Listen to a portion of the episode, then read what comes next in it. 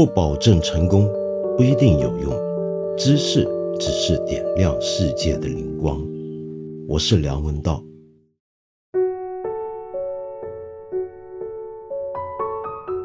最近几天呢，诺贝尔奖得主屠呦呦老师呢，跟他的团队又刷屏了。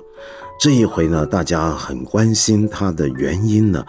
是因为他当年所发现跟合成出来的青蒿素这种目前为止人类对抗疟疾最有效的药物，好像出了些问题了，然后他要想一些解决方案来回应。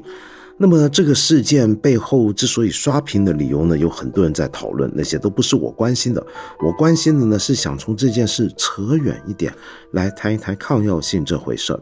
呃，我们晓得这一回屠呦呦跟他的团队要回应的这个问题呢，就是在中南半岛一些地区，比如说柬埔寨、泰国、缅甸、越南呢，就发现啊，在用青蒿素来对治这个疟疾的时候，哎。导致疟疾发生的疟原虫，它们被清除的速度啊降缓了，这是个很危险的信号。这说明什么呢？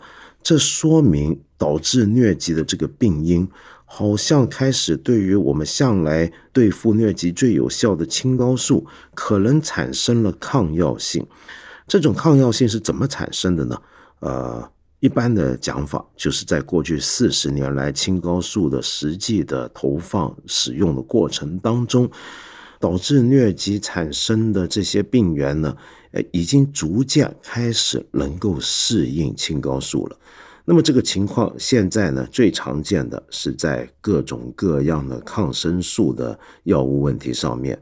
呃，抗生素我们晓得是一种能够杀掉细菌、减少感染的药物。那么我们现在全球人类都受助于抗生素的发明和发展，那么我们才能够活得比以前的人更加长寿。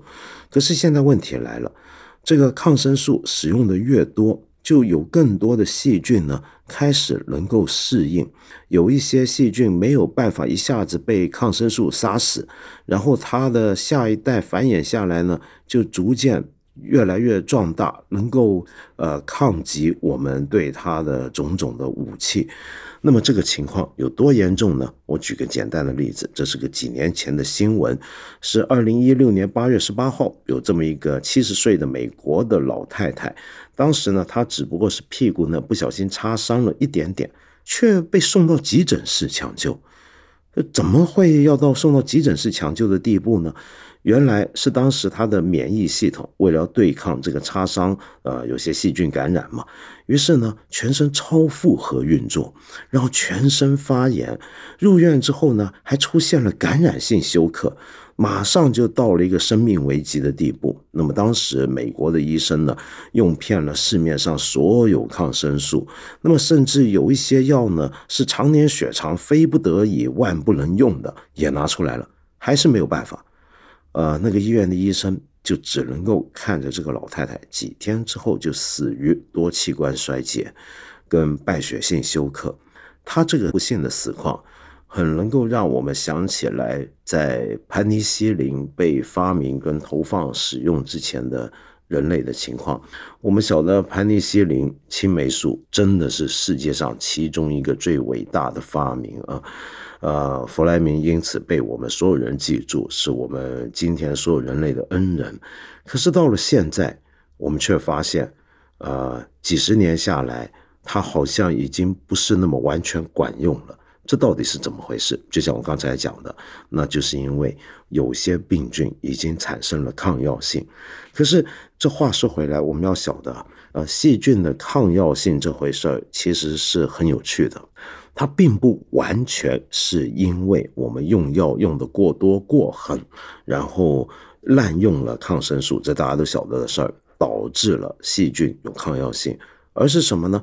有些时候是你在天然环境之中就能够发现有些细菌，它早在青霉素发现之前，早在各种抗生素发展出来之前，它就已经有对抗这些抗生素的能力了。这是怎么回事？这是一种自然的偶发的状态。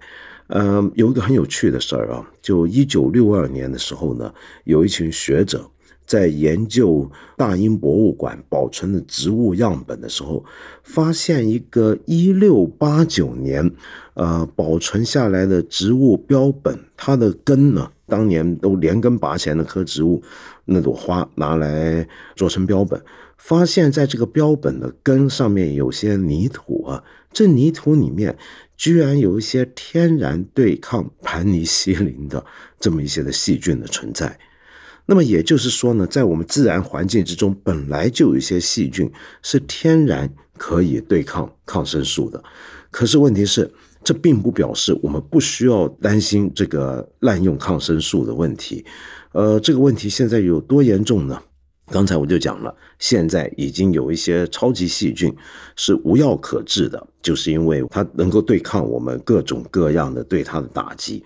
呃，我在今年年头看到有这么一个新闻啊，就说在北极一些 没有人住的地方，居然都看到了一些能够对抗青霉菌的啊超级细菌。那么这个细菌啊，学者们就鉴定它，发现它原来是那种两千零八年在印度被发现的一种细菌。那么这种超级细菌怎么会从印度跑到了北极去了呢？那么大家就说，可能是因为人类啊去北极旅游的时候，或者一些候鸟带过去的，这是不可想象的事情，是不是？就原来有一些细菌，超级细菌能够对抗抗生素的细菌，已经到了北极了。那么这个说明什么呢？这说明这种超级细菌在非常糟的环境下，北极那种环境下，它都还能够生存，而且据说呢是良好生存。那么。这该怎么办呢？这还不够可怕，甚至有学者发现啊，在国际太空站 ISS 上面，在研究这个太空站里面内部环境的时候，发现这个太空站的浴室跟这个呃健身房，这太空站常年有些太空人在上头工作嘛，他们不健身是不行的。那么找到了五种抗药性的细菌。也就是说，我们今天面对的这些超级细菌、抗药性细菌，已经从北极到了国际太空站，都已经存在了。在说到这些超级细菌的可怕的时候啊，我再给大家介绍一种很危险的超级细菌。这个超级细菌呢，是在今年被美国列为紧急威胁的一种超级细菌，那么使得很多中国人都非常紧张。那是什么呢？那就是一种耳念珠菌。耳念珠菌这个东西啊，其实才被发现了没多久，是在日本发现首例感染，然后才被命名的一种新发现的真菌。那么现在全世界有三十多个国家跟地区呢，都出现了它感染的病例。而这种菌呢，非常危险，就是我们基本上没有办法呃用传统的抗生素来对付的一种病菌。那么当然，呃，有些学者认为还不需要过度恐慌。那么目前呢，我们还是有足够的药物，抗真菌的药物能够对治它的。但是无论如何，这个呃细菌的抗药性问题已经是个环球的公共危机。世界卫生组织认为。这是今天人类面对的最大的公共危机。呃，举个例子啊，呃，另外一个机构就联合国抗菌素耐药性问题有成立了一个特别协调小组，他在。今年四月的时候发表报告，警告如果大家不采取行动，到了二零五零年，抗药性的疾病每年可以造成每年啊，注意每年是一千万人死亡。那么现在呢，每年有七十万人死于抗药性疾病，但是到了五零年的时候，那就是一千万人的数字，这是一个多么可怕的数字跟规模呢？那么所以。世界卫生组织呢，在去年的十一月十二到十八，还办过一个叫做世界抗生素周 （WAAW）。那么，希望在那一个星期呢，唤醒全球公众对刚才我说的这个问题的关注。那么，要关注这个问题，你该关注什么部分？谈它的什么问题呢？我们日常生活能够关注些什么呢？比如说，很简单，有些是产业的问题。举个简单的例子，拿这个全球的呃养殖业来讲好了，畜牧业来讲好了，呃，其实现在用抗生素用的最狠的，恰恰是畜牧业。比如说，在美国，在美国市面上卖出的抗生素里面，你以为那些都是人去买、人去吃的吗？不是，百分之八十其实都到了鸡啊、猪啊、牛啊、鸭啊、羊啊这些动物体内。那为什么要喂动物吃抗生素呢？理由很简单，因为它们饲养的动物。本来就很有可能会感染各种细菌，于是呢，就要喂这些动物来吃抗生素了。呃，那么到底喂了它们多少？喂了哪几种呢？用在什么动物身上呢？嘿，你发现原来很多美国的医疗机构或者公共卫生监测机构是不知道的。因为这些畜牧业者没有责任要上报这些资讯，然后有一些非常大的公司啊，比如说生产鸡肉的公司、养鸡的公司，他们就认为呢这个问题根本不存在，不需要担心。可是现在呢，在一些学者的监测里面，就发现呢。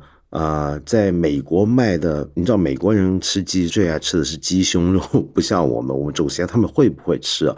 不吃鸡腿，吃鸡胸。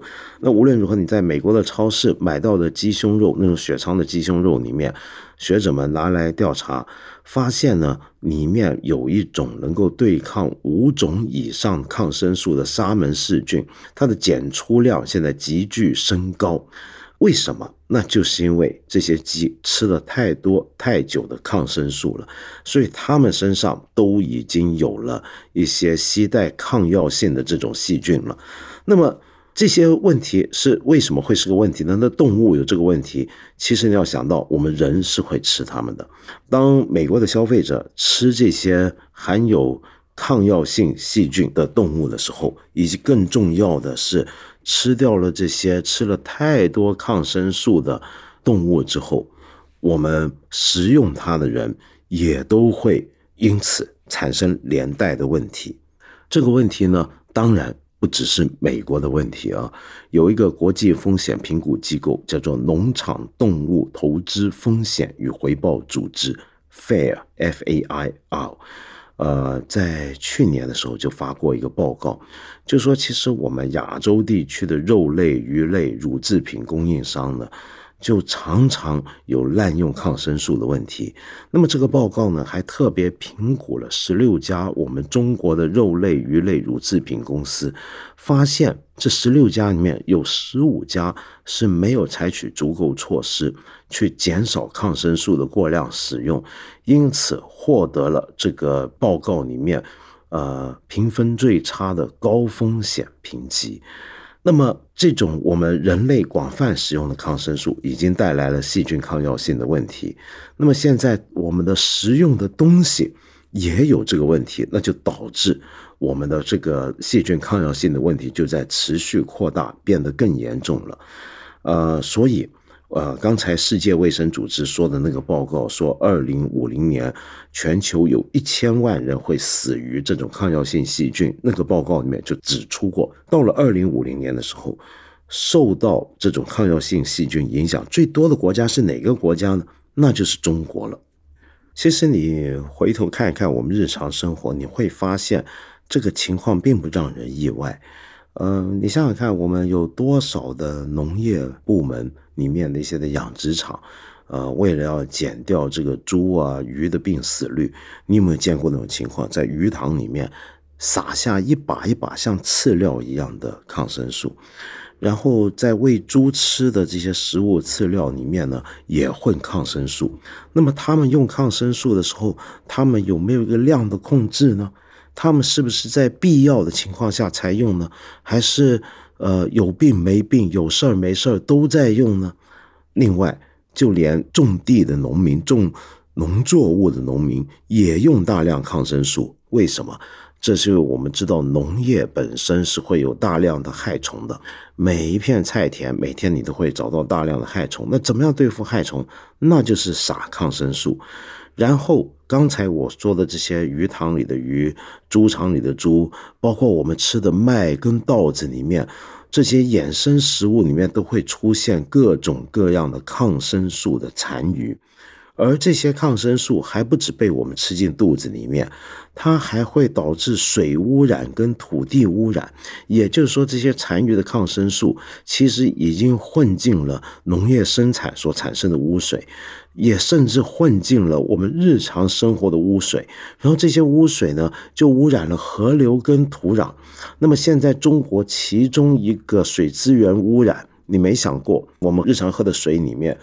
污染的问题最大的一个就是河流的抗生素污染。我记得前几年还有一个调查，我不知道后来这个调查有没有持续啊？那就是在中国科学院做的一个调查，二零一三年的时候，中国使用的十六点二万吨抗生素里面，其中有超过五吨是排放进水土环境当中，所以导致了珠江流域啊，你比如说。天津、北京啊，海河流域这中间的水中的抗生素的浓度已经很高了，所以它已经严重的威胁了我们的自然生态环境以及我们中国人生命的未来。再说啊，其实就连我们天天在使用的肥皂、牙膏，也都有可能会为我们带来这个抗生素抗药性的危险。这是怎么回事？原来是因为我们的牙膏跟呃肥皂里面有一种很常见的化学物质叫三氯沙，这个三氯沙是用来干嘛的呢？为什么做肥皂、做牙膏要放这种东西进去呢？是因为它能够阻止、防止细菌感染。那么所以呢，我们平常用的洗头发、洗脸啊，呃，沐浴用的。呃，这些产品啊，甚至一些化妆品，甚至是一些服装里面，有时候呢会加这个三氯沙，是因为不想让这些东西有细菌感染。而这个三氯沙用多了之后会有什么情况呢？那就是会发现呢，这个三氯沙用多了，会使得很多的细菌也产生了抗生素的抗药性。甚至它本身呢，当然还有别的副作用，比如说让我们的心脏啊或者甲状腺功能呢，呃，会有所减退。但现在讲的是抗生素的这个问题嘛，那么这个三氯沙呢，就会使得有一些细菌，那么能够适应它，而且三氯沙在环境中残留的水平呢。是相当高的，那么也就是说，我们刷牙、洗脸排出去的污水本身还残留着大量的三氯沙，而这些三氯沙随着污水排出去，又让环境当中的很多细菌也在适应它，所以，我们今天活的这个世界，我们的周边的环境，我们这个地球，是一个被我们用抗生素跟各种的这些。化学用品严重污染了的一个环境，而这个环境最后就会导致我们遇到一些感染的时候无药可治，就等于回到了一个几乎是呃抗生素发明前的那种可悲的状况。这让我想起来啊，我二十年前第一次在大陆啊有点小病去医院的那个场景，我当时是很震惊的。为什么呢？因为我发现，哎，一到医院，怎么有一大排人坐在这个医院那，吊着这个吊瓶，这个以前我们在台湾长大的小孩叫这个叫点滴，都在吊这个，而且是动不动一进来啥都没问的时候，几乎就先给你吊一瓶，这怎么回事呢？原来是大家都觉得，呃，有病没病啊，进了医院要治病之前，先吊一瓶呢，输个液，那就好像对身体很好。然后呢，我当时只不过是这个呃，有点也是手指呃割伤了，这个医生很快就给我开这个抗生素，那么给我开了之后，也没跟我说明这个抗生素要怎么个用法。基本上呢，我如果是一个没有这方面尝试的人的话，我就会觉得那意思大概就是我好了，那就不用吃了，是不是？但我们知道抗生素当然不能够这样子吃。直到现在，我仍然发现啊，在国内，我们平常日常生活用抗生素是用的非常随便的，呃，在药房你都能够买到一些抗生素，是不需要有药剂师来特别开。也就是说，抗生素在很多地方不是一个处方药，就你几乎在成药店当成药那样子买到一个抗生素。那么很多人吃抗生素的方法是非常糟糕的。呃，他觉得我吃好了，那就不用再把它吃完了。那么他不晓得，你这个好只是个病真好，你的病菌其实并没有完全被杀灭。那么他感觉好就不用吃，其实这种想法是一种很自私、很自私的想法。简单的讲，我们平常日常生活，我们有病的人对抗生素的滥用啊，分两个层次，一个是医生在滥开抗生素。这到底是不是就是我们平常常讲的过度医疗的问题呢？大家想想看。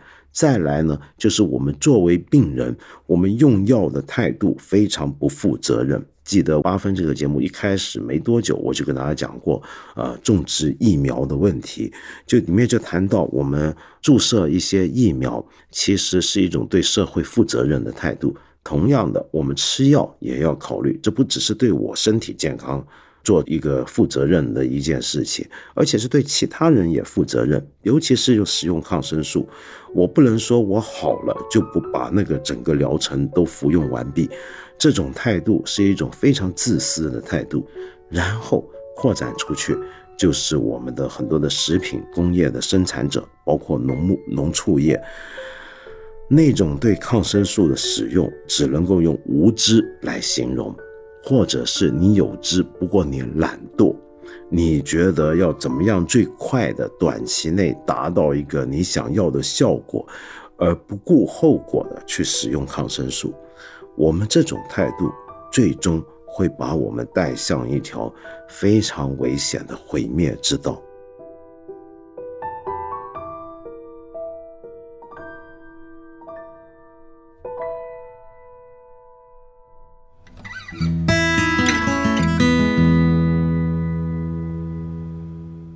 现在呢，人还在意大利。那么我前几天的节目在讲到我在罗马的时候呢，就有这么一位朋友，他是住在罗马的。那么他给我留下了这么一个问题啊，这个朋友叫做肖，他说呢，呃，很高兴听说我到了罗马来。这个月呢，您的朋友呢从世界各地不约而同来到这里，你就说这是罗马的魅力，让你简直与有荣焉。然后呢，你就问我上星期天我有没有参观万神庙举行的 Pentecost？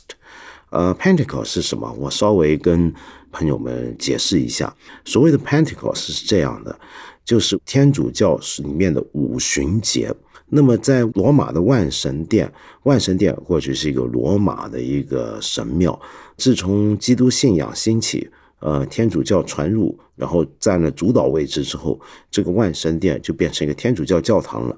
而在这个传统里面，万神殿。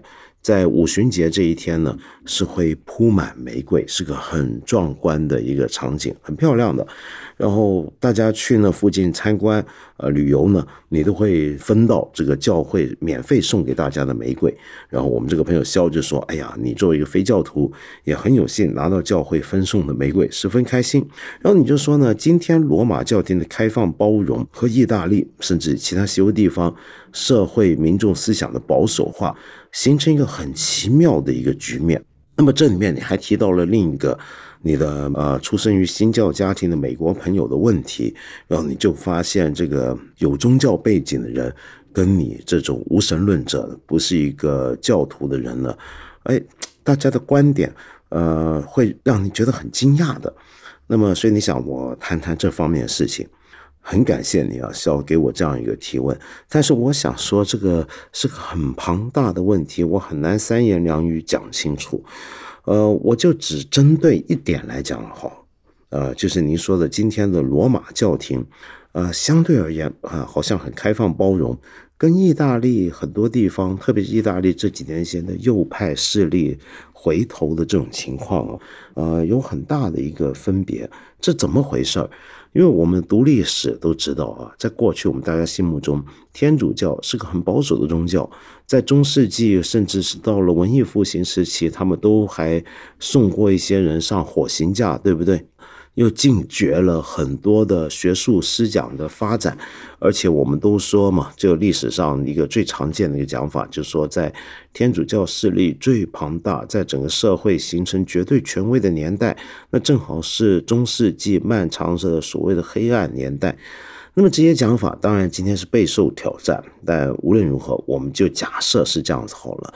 那为什么今天的这个天主教会，哎，好像很多方面跟我们过去的印象不一样？你比如说，呃，相比起我之前说过的美国的新教徒当中呢，有一批人到今天都还相信地球是平的，因为圣经没有说地球是圆的嘛，对不对？呃，但是相反的。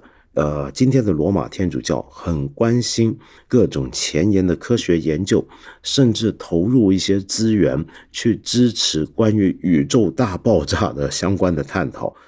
那么，相对于美国新教徒或者世界上其他地方的一些比较保守的势力，对于这个同性恋的看法，对于种种的婚姻之间问题的看法。又好像天主教稍微开放一些，那么当然还包括今天的教宗呢。那么他又是一个格外的进步开放的人。那么最重要的就是关于环境问题。我们知道有一些新教徒是认为今天全球暖化这个事情不是个问题，环境危机也不是个问题，因为地球本来就是上帝造给人类去使用的，人类作为万物之灵有权去使用它们。可是问题是天主教呢却很关心。环境危机问题，那么很关心全球贫富差距问题，呃，甚至还很关心今天的种种的难民问题。那么您住在意大利，肖你就知道，在意大利很多人如果是右派的话，他不是这个样子想的，他会觉得这个国界最好封锁起来，呃，世界上的地球危机跟我无关，呃，难民的生死跟我无关。那么。为什么今天的天主教会相对的比较开放，或者至少您觉得他在您跟我刚才讲的这个意义下开放，这是怎么回事呢？呃，我们要了解，大概有两个理由啊。第一是经过罗马天主教经过几十年前一场非常重要的一个高层会议，叫做梵蒂冈第二次大公会议之后，整个教会有一个很重大的转向。就是逐渐的放弃了一些中世纪以来的习惯跟思考模式，而想更加适应跟跟上现在这个世界的脚步。那么第二呢，则是宗教本身的一个特色，就是宗教这回事啊，除了一些特别的宗教，你比如说犹太教，这是一种呃，像高度种族化、民族化的宗教。呃，又撇开一些本质上是可以向其他民族开放，但现实上仍然是跟特定民族捆绑在一起的，比如说印度教之外，世界上很多宗教都是普世性的。你比如说伊斯兰、天主教啊、佛教，理论上讲，它没有所谓的你信他不信他这件事，你能不能做信徒，能不能够在这个教派里面。担任一个神职人员这件事情是跟你的民族、国家、种族无关的。那么，因此这些宗教就会有一种特别强大的一种普世性的一种潜能。嗯，相比之下，你就会觉得。哎，今天意大利或者欧洲很多国家那种民族主义复归，甚至是一种带着民粹色彩的民族主义，要关闭国界的，呃，或者是像美国特朗普式的那种，他们之间的分别就很大了。那就是一种宗教的普世性的关怀，对抗上了。